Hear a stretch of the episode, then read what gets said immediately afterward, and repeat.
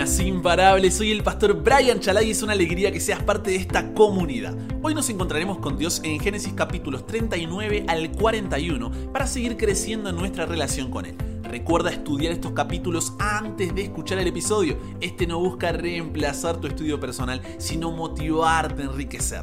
Con eso dicho, ahora sí, conversemos. ¿Qué verdad aprendemos sobre cómo es Dios y su dirección para nuestra vida?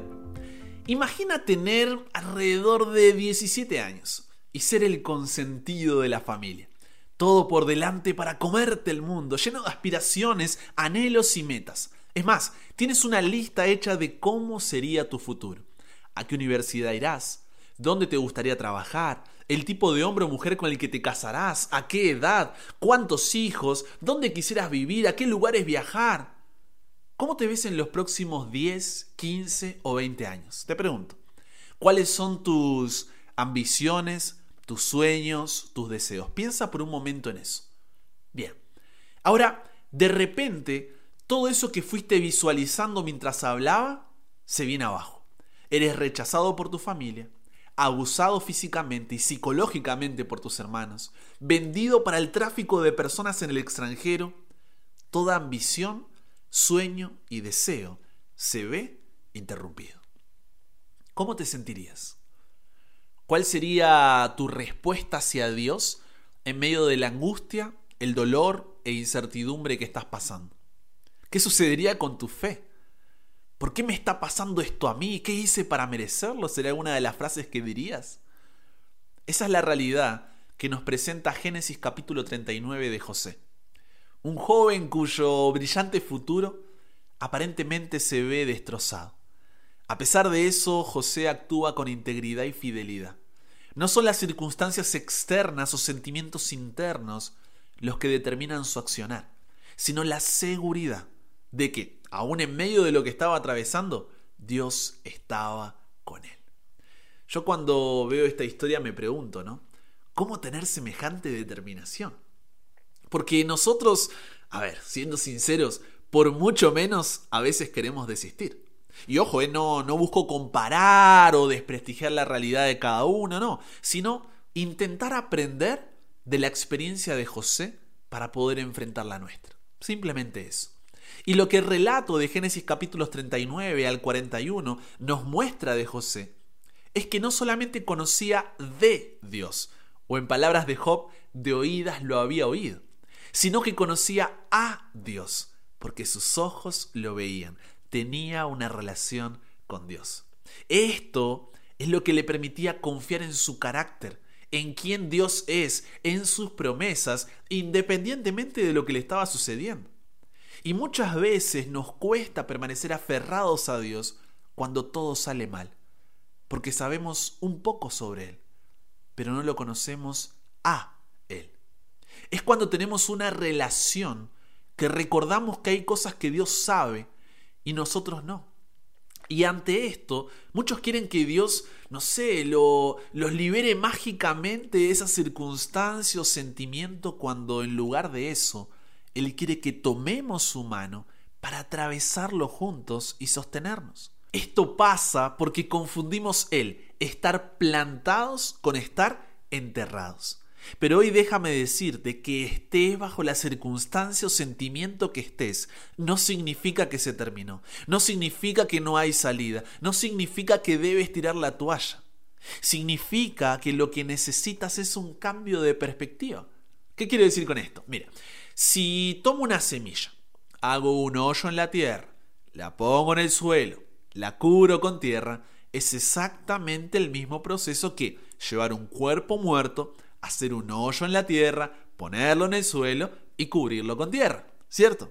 Y muchas veces al estar bajo tierra en una etapa de nuestra vida que es oscura, solitaria, difícil, pensamos que se terminó todo para nosotros, que la vida no tiene más sentido e incluso puede que hayas tenido pensamientos suicidas cuando en realidad todavía no se terminó, porque no estás enterrado, sino que estás plantado.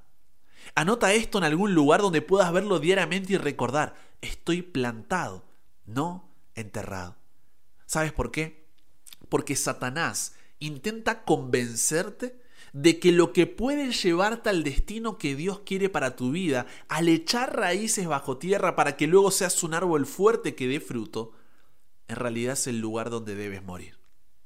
Hace que al ver tu circunstancia o sentimiento en el que estás y tu falta de resultados en el presente, quieras desistir justo en el punto donde estabas echando raíces y Dios te estaba formando para cumplir el propósito para el que fuiste creado y dejas que esa oscuridad, que esa soledad y esa dificultad te haga olvidar que a los que aman a Dios, todas las cosas les ayudan a bien. Es oscuro en ambos lugares, sí. Es duro en ambos lugares, sí. Es solitario en ambos lugares, también.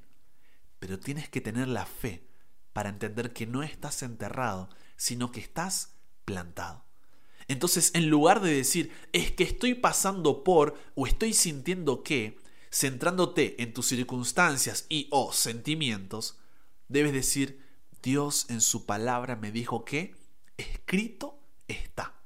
Centrándote en la promesa de que el que comenzó en vosotros la buena obra, la perfeccionará hasta el día de Jesucristo. Muchos estamos plantados en un lugar donde no podemos echar raíces. Somos plantas de maceta. Ponemos limitaciones a nuestro crecimiento, porque buscamos lucir bien y ser vistos. Cuando Dios nos quiere plantar para echar raíces y hacernos un gran árbol que dé fruto.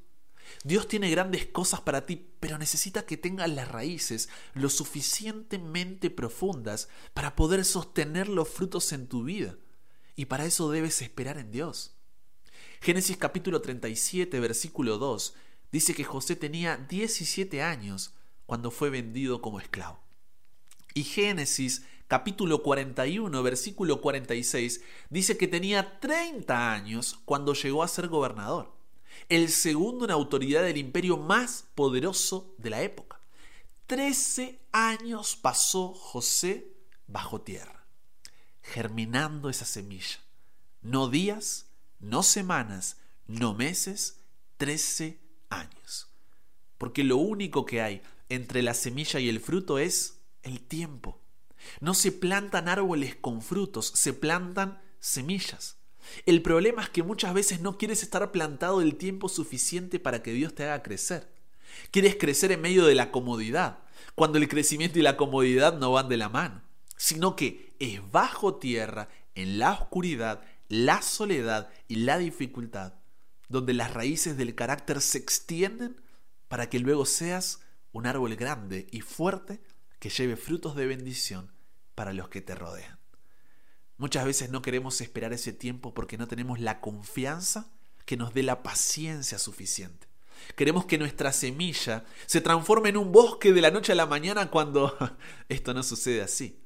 Entonces solemos hacer dos cosas actuamos como si ya fuéramos árboles que dan fruto, porque no queremos que nadie nos vea en esa etapa en la que estamos bajo tierra y lucir bien en las historias de Instagram, o pensamos que estamos enterrados y que eso es el final para nosotros, buscando ayuda en personas o circunstancias que no pueden dártela, o por lo menos no a largo plazo. Y de última incluso buscamos una escapatoria a esta vida.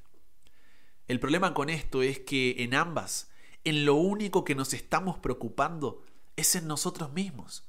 Cuando podríamos haber sido un milagro viviente porque no había forma de que por nuestra propia cuenta salgamos de esa circunstancia o sentimiento.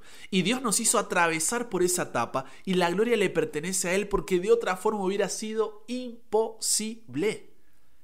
Tus lágrimas de hoy son tu testimonio de mañana. Pero para que eso pase, debes confiar y tener paciencia. Porque aunque todavía no lo veas, Dios te conoce mejor de lo que tú te conoces a ti mismo y ve más allá del hoy. Ve en lo que puedes convertirte para su gloria. Dios te dice, tú no ves lo que yo veo. Tú no ves lo que yo veo. Te di esa semilla en ese tamaño para que no sea destruida, pero lo dejé en ese lugar para que sea plantada. Porque antes de que la gente pueda ver el resultado, Dios hace un montón de trabajo debajo. Pero para eso tienes que tener la humildad de entregarte por completo a Él. Porque Dios hoy te dice, si no tienes la raíz lo suficientemente profunda, no podrás sostener lo que tengo para ti. ¿Qué le permitió a José permanecer íntegro y fiel en medio de las circunstancias y sentimientos que lo rodeaban? Su relación con Dios. Sabía que el mismo Dios que había llamado a Abraham para salir de su tierra, de su parentela y de la casa de su padre, el mismo Dios que le había prometido que en su familia serían benditas todas las familias de la tierra, el mismo Dios que le permitió liberar a Lot de los reyes paganos, el mismo Dios que le dio vida a Isaac cuando esto era algo humanamente imposible, ese mismo Dios estaba con él sabía que el mismo Dios que había guiado al criado de confianza a Abraham a encontrar una esposa para Isaac, el mismo Dios que cuidó de Jacob en su huida de Esaú después de robarle la primogenitura, el mismo Dios que lo prosperó en casa de su tío Labán, el mismo Dios que consoló a la despreciada Lea, el mismo Dios que luchó con Jacob y lo reconcilió con Esaú, el mismo Dios que bendijo a Jacob en Betel, ese mismo Dios estaba con él. ¿Qué hubiera sucedido si José desistía en el momento que estaba echando raíces? ¿Qué hubiera sucedido si José desistía en el momento que estaba echando raíces?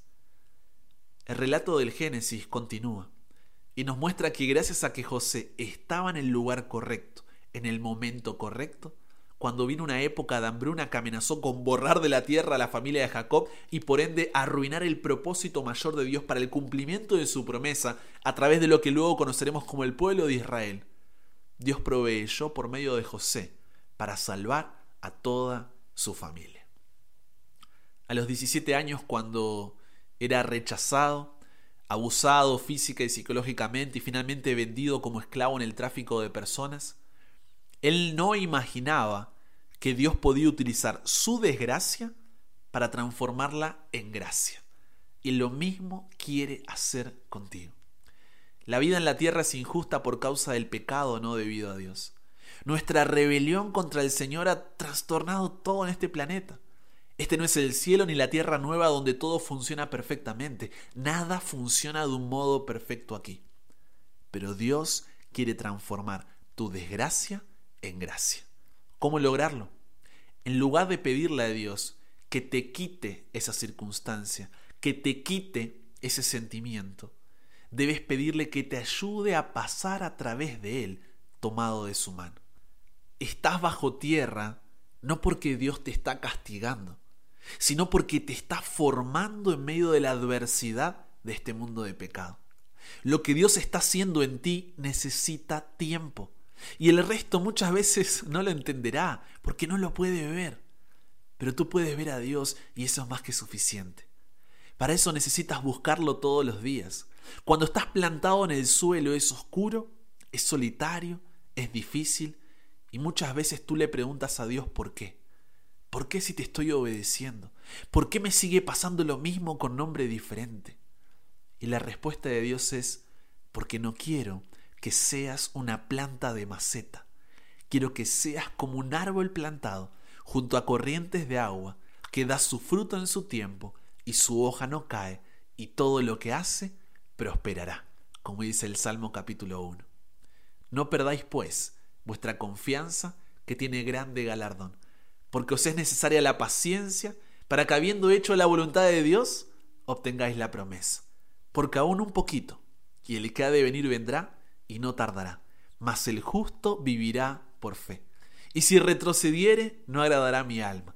Pero nosotros no somos de los que retroceden para perdición, sino de los que tienen fe para preservación del alma, como dice Hebreos capítulo 10, versículos 35 al 39. Quiero que seamos vecinos en el cielo. Nunca te rindas. Cristo ya viene y su gloria pronto verás. El puente entre la esclavitud y el palacio es la fe. Permite que Dios transforme tu desgracia con su gracia, porque estás plantado, no enterrado con eso llegamos al final. Comparte con otros lo que aprendiste hoy. Súmate a la comunidad en WhatsApp totalmente gratis si todavía no lo has hecho para recibir una notificación en tu celular cada mañana, escuchar los episodios sin conexión, recibir material extra, hacer tus preguntas, acceder a contenido exclusivo y te espero en el siguiente para que nunca pares de aprender y nunca pares de crecer. ¿Por qué? Porque hasta el cielo no paramos.